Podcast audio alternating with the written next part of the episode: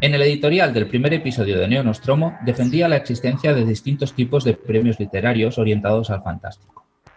Y proponía que, sin prescindir del espíritu crítico, fuéramos positivos y constructivos con las diferentes y aún escasas iniciativas que surgían de diferentes sectores del fandom para promover los géneros mal denominados frikis en nuestro país. Por Chrome que mantengo esa visión positiva, pero hoy quiero señalar algunas de las limitaciones de una de estas iniciativas concretamente el Premio Ignotus. El Premio Ignotus se falla en la ceremonia de clausura de cada Hispacón y está patrocinado por la Asociación Española de Fantasía, Ciencia Ficción y Terror. Este año, en 2016, se otorgó el 5 de noviembre durante la cena de gala de la Eurocon, en Barcelona, y recientemente se ha publicado el desglose de participación en las diferentes fases del premio. Es una información, a quien vamos a engañar, un tanto desmoralizante Tomemos como ejemplo las categorías con mayor participación, la de antología y la de novela. El mayor número de votantes que propusieron nominaciones entre ellas fue de 116. Y el premio se falló con un total de 78 votos para Challenger como mejor novela y de 89 para Mariposas del Oeste como antología. Teniendo en cuenta que se puede votar telemáticamente y en persona durante la Aerocon, la reunión de los aficionados más hardcore del país, que el que debiera ser el principal premio de popularidad del género en España se decida por las votaciones de escasas decenas de personas, no sugiere nada bueno sobre la salud del premio, ya sea por la vulnerabilidad del premio ante eventuales grupos de presión, ya sea por la facilidad con la que públicos locales pueden influir en el resultado final, ya sea por su consecuente pérdida de relevancia, no extraña que exista quien se tome el ignotus a coña. Y sin embargo, Intuitivamente, creo que un premio de popularidad tiene su razón de ser, que con una participación suficiente podría tener un valor informativo sobre qué y por qué entusiasma a los lectores y sobre la evolución de sus preferencias a lo largo del tiempo. Creo también, pero siento decir que sobre esto tengo más dudas, que si existe una organización como la Asociación Española de Fantasía, Ciencia Ficción y Terror y una convención como la ISPACON, es esta la organización y ese el espacio que deben articular el premio, deben darle visibilidad. Deben ser suficientemente ágiles y flexibles para reinventarlo y hacerlo lo más inclusivo posible, so pena de convertirlo en algo intrascendente e irrelevante. ¿Cómo se puede hacer eso? Se pueden probar fórmulas mixtas en las que la votación popular se vea modulada por la participación de un jurado, por ejemplo. O fomentar el voto telemático con una campaña informativa o publicitaria de larga duración que ponga el premio en boca de todos, no solo del reducto de aficionados de siempre, se puede mirar hacia afuera y ver cómo funcionan otros premios y se puede, sobre todo, tal vez se debe, ser capaces de probar fórmulas y de descartarlas y probar algo diferente en cada una de las ediciones hasta dar con la fórmula más adecuada. Cada vez hay menos que perder, pero es peor que cada vez habrá menos que salvar. Y yo, al menos, quiero que el Ignotus sobreviva muchos años.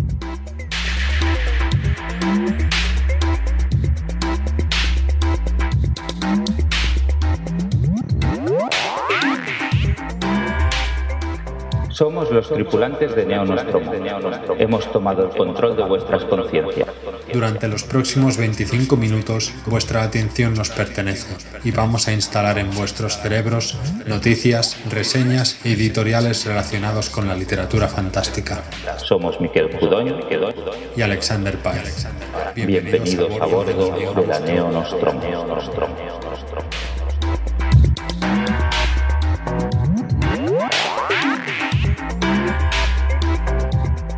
Bienvenidos a Neo Nostromo, otro episodio más. En este caso es el episodio número 9. Acabamos de escuchar el editorial sobre los Ignotus que, ha realizado Miquel Cudoin.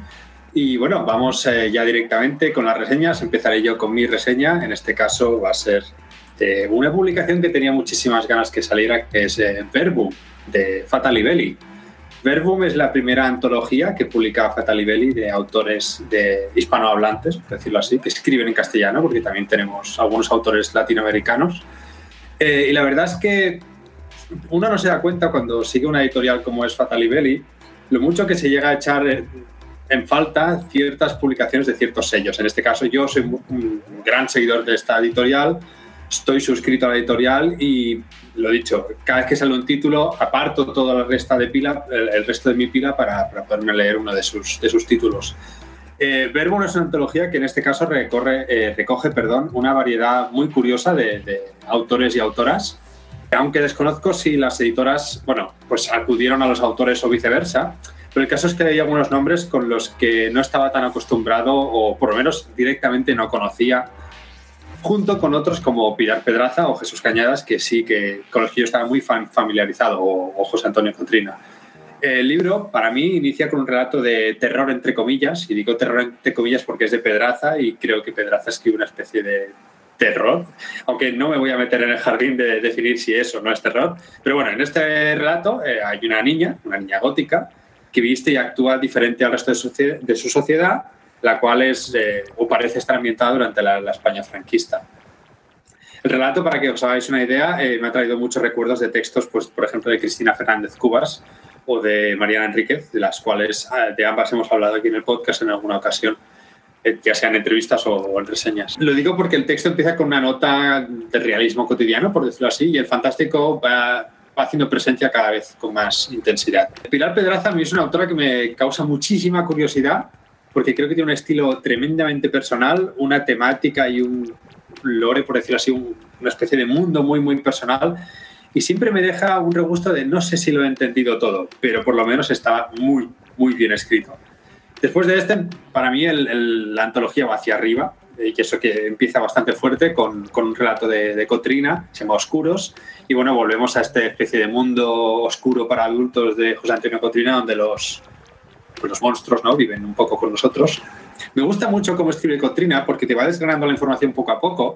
A la vez es un relato muy de personajes, eh, los personajes son muy importantes y cuando terminas el relato piensas que has leído una historia sobre monstruos y en realidad has leído una historia sobre, pues sobre una reflexión muy profunda como en este caso es el qué consecuencias puede tener para nosotros desaparecer.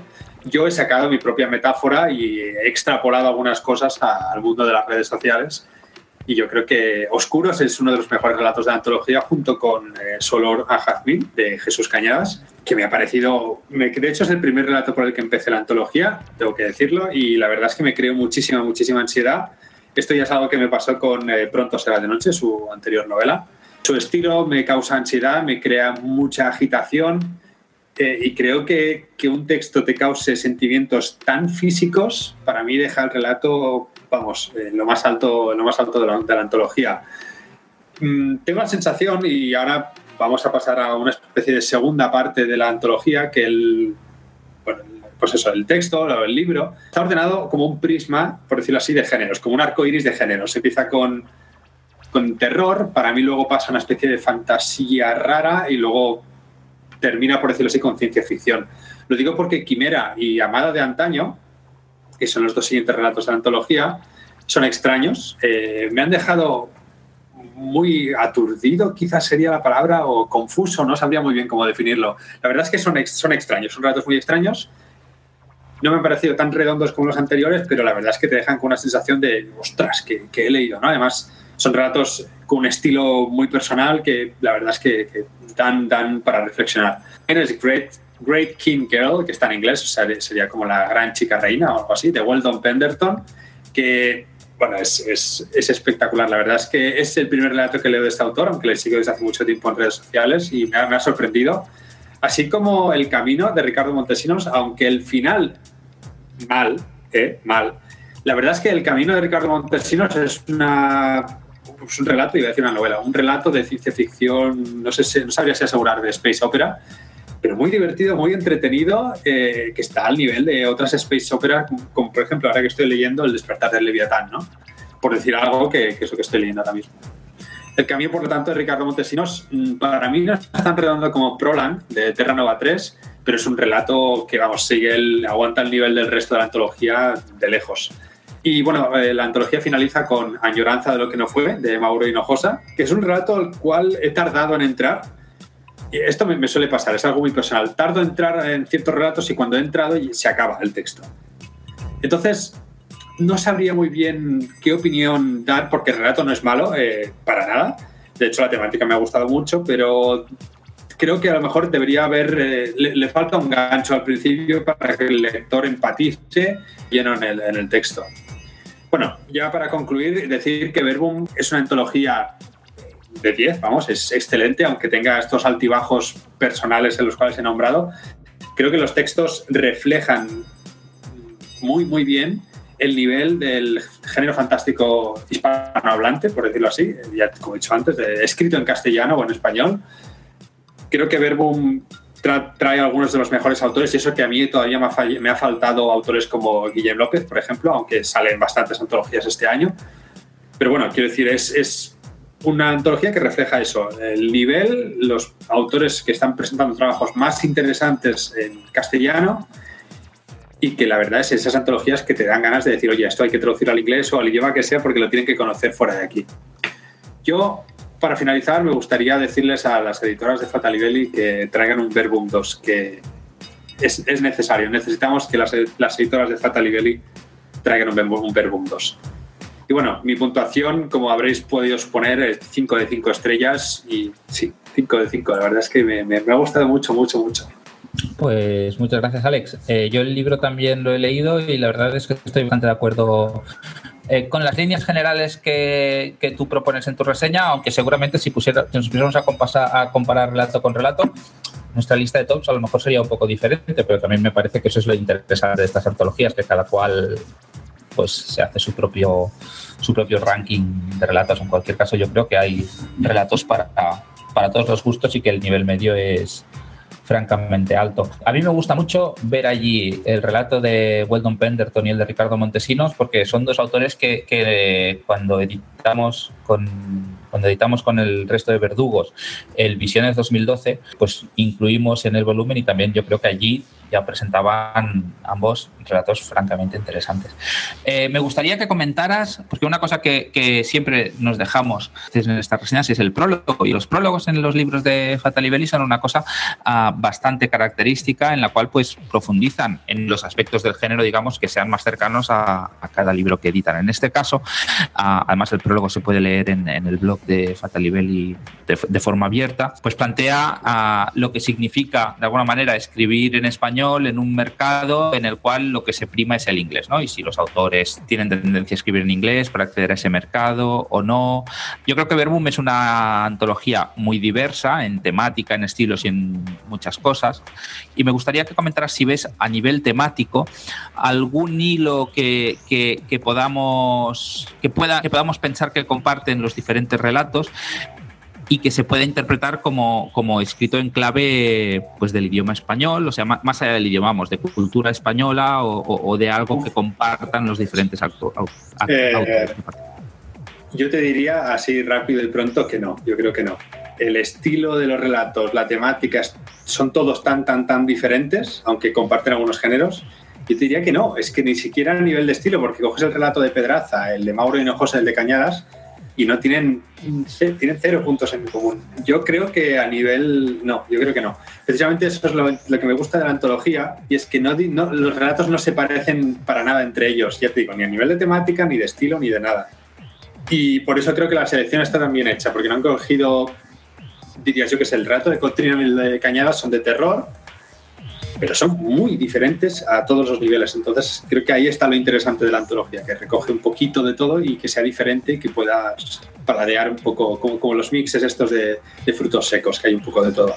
Muy bien, sí, sí. Yo quería saber tu opinión, pero la verdad es que también, también lo veo así. Yo creo que además podemos anunciar ¿no? que próximamente entrevistaremos a Fatali Belli y que, de hecho, pues, un episodio, si la entrevista sale bien, la gente podrá pues, saber más sobre cómo se ha elaborado Verbum y, cómo, y cuál es la visión de la literatura fantástica que tienen pues estas chicas que están realizando una contribución francamente interesante últimamente ¿no? a, a, a lo que es los títulos que se publican.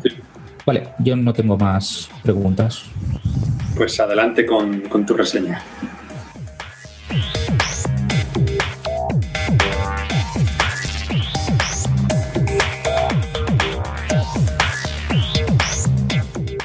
Muy bien, pues yo voy a reseñar eh, el último libro que ha publicado en español y diría que en inglés también, de hecho, mmm, la autora Margaret Atwood. El libro se titula Por último el corazón y lo ha publicado la editorial Salamanca. Antes me gustaría dar algunos antecedentes pues, sobre cómo he llegado al libro. Uh, en realidad este es el primer libro de narrativa de Margaret Atwood que leo, aunque es una autora que siempre he tenido en el punto de mira y he oído hablar de ella tan, tan bien que mis expectativas hacia su obra eran muy, muy, muy, muy altas. En realidad, el libro con el que tenía previsto empezar a leerla era El cuento de la criada, que seguramente sea su novela más conocida, pero aprovechando que acaba de salir en, castellano a, pues, este libro y que tenía la, posibilidad de reseñarlo, pues he elegido esta, su obra más reciente. Quería ver también pues, qué impresión me provocaba un libro en el que el, hype, ¿no? las expectativas, pues no hubieran tenido tiempo de actuar tanto como en el caso del cuento de la criada, que es un libro al que sigo teniendo muchas ganas y que espero poder hablar de él aquí en alguna ocasión. Y bien, la verdad es que muy bien, oye, eh, por último, El corazón me ha parecido una novela muy peculiar, con una prosa muy cuidada, un sentido del humor mordaz que mm, vira al negro casi constantemente, que tontea con la sátira y que tiene una capacidad de especulación social que, por lo que sé, pues es uno de los rasgos característicos de su autora. En realidad, ella a veces se ha granjeado cierta enemistad entre algunos círculos afinados a la ciencia ficción porque ella niega que escriba ciencia ficción y lo que dice que escribe es especulación. Vale, compro, lo acepto, no me supone ningún problema. Mm, yo me referiré a ella como ciencia ficción, pero me da igual la etiqueta. Vale la pena advertir antes de entrar en mi reseña, sobre todo después de haber echado un vistazo a, otros comentarios y críticas que he ido leyendo por ahí escritos por otros aficionados, que mi valoración es, me parece más entusiasta que muchas de las que corren por ahí. Incluso podríamos decir que es un poco opuesta a muchas de ellas, porque yo valoro especialmente algunos momentos en los que el libro pues linda con lo absurdo y que precisamente a otros autores puede ser lo que más ah, les han molestado o en lo que más se han atascado. No sé, ¿qué puedo decir? Que pocas cosas hay tan personales, solo sabemos todos, como el sentido del humor. Mi sentido del humor no es el más generalizable del mundo y yo creo que el juego que propone Atwood en su libro pues es un juego en el que se puede entrar o se puede no entrar. Yo he entrado de pleno y el despiporre que plantea me ha parecido francamente maravilloso. De hecho, a mí me parece que si los hermanos Cohen que con sus más y sus menos, en general son los directores que me interesan, decidieran hacer una novela de ciencia ficción, yo creo que la novela podría, o sea, que una novela, una película de ciencia ficción, yo creo que la película podría ser perfectamente una adaptación de esta. No sé si eso os da una idea un poquito del tipo de narrativa pues, que plantea aquí. Si me dejáis dar algunos detalles del argumento, aunque me parece que, el argumento resumido puede no hacerle justicia a lo que luego es la experiencia de su lectura, pero bueno, eso pasa con, con, todos los libros buenos. La novela está situada en unos Estados Unidos de un futuro muy, muy, muy, muy, muy cercano incómodamente cercano. Es un futuro en el que la crisis económica ha explotado del todo y ha alcanzado unos niveles no de Mad Max, pero casi. Nos encontramos con que una parte importante de la población se ha visto obligada pues, a vivir ha perdido el hogar ¿no? y se ven, se ven obligadas a vivir en sus coches con dificultades para conseguir alimentos y con una situación de seguridad pues francamente precaria. Este es el caso en el que se encuentran pues los que son los protagonistas de la novela, que son Charmaine y Stan. Son un matrimonio de mediana edad, de mediana edad joven, más o menos de mi edad, yo les pongo, que verán cómo su vida cambia al ver un anuncio de un proyecto que se llama el Proyecto Positron. Positron, según leo en la sinopsis, esta parte digamos, no la he escrito yo, es un experimento social en el que los habitantes de la idílica ciudad de Consiliencia se dividen en dos grupos que alternan su modus vivendi cada 30 días.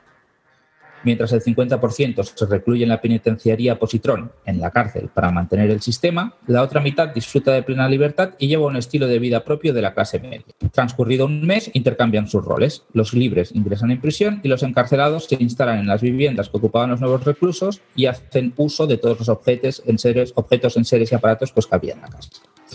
Dicho así, suena raro e incluso ridículo pero yo ya había advertido que el juego de Atwood pide cierta complicidad. Es más, es precisamente esta complicidad la que también se les exige a los participantes en el proyecto, a los, a los protagonistas, que también lo ven raro y tienen que adaptarse pues, a esta situación. De hecho, es este, este, esta situación la que será uno de los motores de los conflictos que se irán planteando a lo largo de la novela, que comienza como una sátira costumbrista con un toque retro considerable y deriva poco a poco hacia una especie de thriller con, aspectos fuertes de comedia negra, que poco a poco va desenterrando aspectos cada vez más oscuros tanto de la personalidad de los personajes como, como de la situación en general, la comunidad en la que La novela va alternando entre el punto de vista de Stan y el punto de vista de Charmaine, ¿no? entre el marido y la mujer, que poco a poco van desarrollando unas dificultades de comunicación cada vez más surrealistas y que la estructura del libro pues va favoreciendo. De hecho, toda la estructura del libro está apoyada en esta dualidad y en otras dualidades que se van planteando a muchos niveles, tanto por ejemplo entre desde el contraste entre la vida en prisión y la vida en el pueblo, hasta las discrepancias que existen entre, entre el conservadurismo del estilo de vida en conciencia, que es un estilo de vida pues, forzado por lo que es la, administración de la comunidad, pues la discrepancia que existe entre este punto de vista conservador y la vida sexual oculta que hay en el pueblo, todo lo que se oculta detrás del proyecto, que es un poco el misterio que hay que ir desgranando para poder mantener el estilo de vida y muchas otras cuestiones que siempre se plantean como una oposición entre una forma de verlo y la otra. No se trata de una novela de lectura difícil, pero es una novela que a poco que rasques, pues ah, permite profundizar, a mí me parece bastante en ella. La novela tiende más a sugerir que a explicitar y esto es muy evidente pues en las escenas de sexo. El sexo abunda en esta novela, sexo de muchos tipos, sexo macarras, sexo más o menos poco convencional, digamos. Se refiere a él constantemente, pero no lo explicita, no es una novela muy gráfica en este sentido. Y a poco que se preste atención a la estructura de la narración, es difícil no ver las preguntas que va planteando a través, de, a través del cinismo con el que escribe Atwood. Tanto por lo que dice como por lo que da a entender, por su forma de caricaturizar a Charmaine y a Stan. Y aquí tengo que decir que me parece que caricaturiza con más amabilidad a la chica que al chico, que es más, es más un poquito más de cartón piedra. Pero esto a lo mejor es, sesgo personal. Y también pues el uso de una imaginería de la América de los años 50, de los años 60, que Atwood utiliza como punto de partida para una prospección de futuro muy cercana y francamente inquietante. Francamente inquietante, pero que como te vas riendo, especialmente con la segunda mitad del libro, pues parece que le quite hierro y en realidad lo que lo hace es que sea mucho más duro. Yo ya digo que es un libro que he disfrutado muchísimo, es mi primer contacto con Margaret Atwood, tiene unos toques distópicos que son muy evidentes, que sean eh, eh, dentro de la comunidad, digamos, de consiliencia en la que se ambienta buena parte, de, buena parte del libro y personalmente recomiendo mucho su lectura. Ah, yo le he cascado cuatro de cinco estrellas. Muy bien, la verdad es que está interesante. Yo tenía alguna pregunta para ti sobre Margaret Atwood, porque que tengo, yo no he leído nada de Margaret Atwood todavía, pero la sensación que tienes cuando buscas información sobre ella o hablas con gente sobre ella es que es una autora muy densa o muy filosófica, ¿no? Da esta sensación. O por lo que dices tú, que ya no, ella escribe especulación o dice que escribe especulación y no ciencia ficción. Entonces, ¿no te da la sensación que esta novela es eso? O sea, tiene el humor, es de humor, pero es como densa o quizás demasiado filosófica y puede asustar quizá a un lector? Yo creo que, yo creo que no, porque todos los conflictos que plantea los plantea desde un punto de vista más o menos cómico y desde un punto de vista muy cotidiano, aunque el entorno es totalmente artificial, pero bueno, en eso se basa, digamos, la, historia. Y sí que es verdad que tiene una forma de escribir más o menos intelectual. Densa no es una palabra que, utilizar. Es una novela, yo creo, yo creo que es una novela de, muy fácil lectura, que te puedes quedar en la superficie y tienes una novelita que podría llegar a considerarse ligera, pero que todo está muy pensado y que todo viene a algo. Entonces, si eres una persona que te gusta leer entre líneas, puedes estar leyendo entre líneas hasta el infinito casi pero la lectura no es densa y me parece que, es un poco la gracia de, o sea, que es un poco, da muestra de la habilidad de la autora, que yo solo había leído un, libro de ensayo suyo en, narrativas, ya tengo mi primer contacto, pero me parece un libro muy difícil de escribir bien, sin quedarte en algo intrascendente. Y, no, yo creo que, se sale bien en su, en su propósito.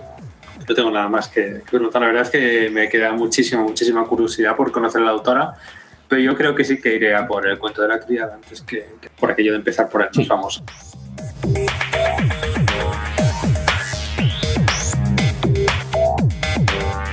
Bueno, y ahora como en cada programa vamos a hacer un pequeño resumen de las novedades editoriales que más nos han interesado, que o ya han salido a la venta o están a punto de salir a la venta. Y bueno, si quieres empezar tú, Miquel. Muy bien, pues el primer libro que, que destacamos ha, salido publicado por Estela Maris después de varios retrasos y se trata de Los Gigantes Dormidos, la novela de Sylvain Neubel. No sé si se pronuncia así el nombre de la autora, no sé ni siquiera si es autora o autor, pero es autor, es un, Los Gigantes Dormidos. Un señor. Eh, también ya a finales de noviembre se publicó el tercer libro de Alcatraz contra los bibliotecarios malvados, que lleva por título Los Caballeros de Cristalia. Eh, publica Anderson y publica B de Blog, de Ediciones B. Eh, bueno, es eso, la, el tercer libro de las aventuras infantiles, infantil-juvenil, más tirando infantil de, de Sanderson, de, protagonizado por Alcatraz y sus amigos. Y además en enero, si no me equivoco, sale, o por lo menos ya está anunciado, el cuarto libro que se llamará Las lentes fragmentadas, o sea, Alcatraz contra los bibliotecarios malvados y las lentes fragmentadas. Y bueno, la verdad es que es una, serie que creo que tú te leíste en inglés, Miquel, y pinta, pinta, guay. Sí, a mí no todos los libros me gustan por igual, pero la serie en su conjunto me parece original y, sobre todo muy divertida. Muy bien, el siguiente libro sale publicado por la editorial Cazador de Ratas, es una antología que se llama Retrofuturo y ha estado ah, antologada, digamos, por Guillem López. En ella salen autores pues como Jesús Cañadas, Cristina Jurado y, muchos otros. Y bueno, como su título indica, es una antología de relatos retrofuturistas. Diría que todos ambientados en, España, pero me podría equivocar. En todo caso, es un libro que ya ha publicado, yo le tengo muchísimas ganas, sospecho que Alex también y estoy seguro, seguro, seguro que acabará saliendo por nuestro. Sospechas bien, sí, sí. Bueno, la siguiente es otra antología, esta la podéis encontrar en Palabaristas, Lectu, vaya es eh, White Star, es decir, Estrella Blanca. Es una antología en homenaje a David Bowie que han editado Cristina Jurado y Leticia Lara. Además, todos los beneficios que se consigan con esta antología irán eh, destinados a una asociación que eh, investiga en contra del cáncer. Y la verdad es que pinta muy bien. A mí David Bowie nunca me ha despertado especial interés, pero la, la, antología pinta muy bien. Hay un montón de autores que participan, un mogollón, y el precio está tirado. Es decir, si quieres leer un buen montón de relatos chulos colaborar en, una iniciativa benéfica, pues White pinta, pinta bien. Sí, el precio está tan tirado como que lo pones tú decides tú cuánto quieres pagar. Exacto, exacto. Yo es, un, es una antología larga de narices, ¿eh? O sea, es, un sí, sí, sí. Yo el otro día estuve mirando la cantidad de autores, relatos y el índice se va, se va. Está muy, es muy loca. Tiene, tiene, tiene, buena pinta. Además, mola que salgan estas iniciativas. Sí, sí, sí, sin duda. El siguiente libro es un libro publicado por Valdemar y que es un libro que puede ser interesante para publicar, para, para regalar en estas fechas por de, de, puro bonito, que es la edición. Se trata de Carmila y otros relatos de mujeres vampiro. Es una antología de, diversos autores y que recoge entre sus páginas relatos como Carmila de Joseph Sheridan Le Fanu, Denise de Edgar Poe, La muerte enamorada de Théophile Gautier, pues La sangre es vida de Francis Marion Crawford y Cuando había luz de luna de Manly Wade. Lo que diferencia, más allá de, los relatos que incluye a, esta edición de otras, es que es un libro magníficamente ilustrado, por algunas, yo he podido ver algunas ilustraciones, magníficamente ilustrado por Alejandro Colucci. La verdad es que Alejandro Colucci a mí me, flipa este autor y la serie, las portadas que hacía para RBA Fantástica eran alucinantes. A mí me gusta especialmente cuando se aparta de, lo más típico, digamos, de, portada épica. Cuando intenta ser original me, fascina. Y el siguiente también es de Valdemar y también es para, para regalar estas navidades es El Castillo de los Cárpatos de Julio Verne y es una novela que está ilustrada por completo por, completo por Santiago Caruso. Y bueno, eh, si no conocéis el libro, es una, una novela ambientada en una comunidad casi como un poco supersticiosa que está en, Transilvania. Bueno, no os cuento más, pero bueno, la, la, cuestión es esa, que la edición es también una chulada, las ilustraciones son brutales y esta pareja de libros de Valdemar es el, regalo perfecto para, para, Navidades, ya sea para gente que lea o no, simplemente por la edición, la verdad es que la gente lo va, lo va a leer, ¿no? Aunque sea un, lector casual que no suele leer terror o, cositas de estas. Sin duda, es un regalo mejor para gente que lea, pero sí. Claro, eh, pero bueno, yo creo que no, no, iba a decir, perdona, que, puede ser una buena forma de, que alguien que no suele leer mucho se ponga a leer. Compro, sí. Sí, sí, sí. Y la última novedad no es una novedad, es una prenovedad, es la novedad que nos gustaría estar anunciando porque no sabemos aún cuándo va a aparecer, pero tenemos ganas de que aparezca, que se trata de Transcrepuscular de Emilio Hueso, un libro de ciencia ficción que va a aparecer inaugurando la línea de autores españoles de Gigamesh, un libro que, bueno, tiene una pinta brutal y que, bueno, tenemos muchas, muchas, muchas, muchas ganas de reseñar. Eh, en Neonostromo. Nos gustaría haberlo podido reseñar ya, pero todo llegará. Seguimos esperando. Y ya para despedirnos, como siempre, compartimos una frase con vosotros. En esta, en esta ocasión, una frase de una de las novelas del mundo disco de Terry Pratchett. Probablemente el último sonido antes de que el universo se repliegue sobre sí mismo será alguien diciendo, ¿qué ocurre si aprieto esto?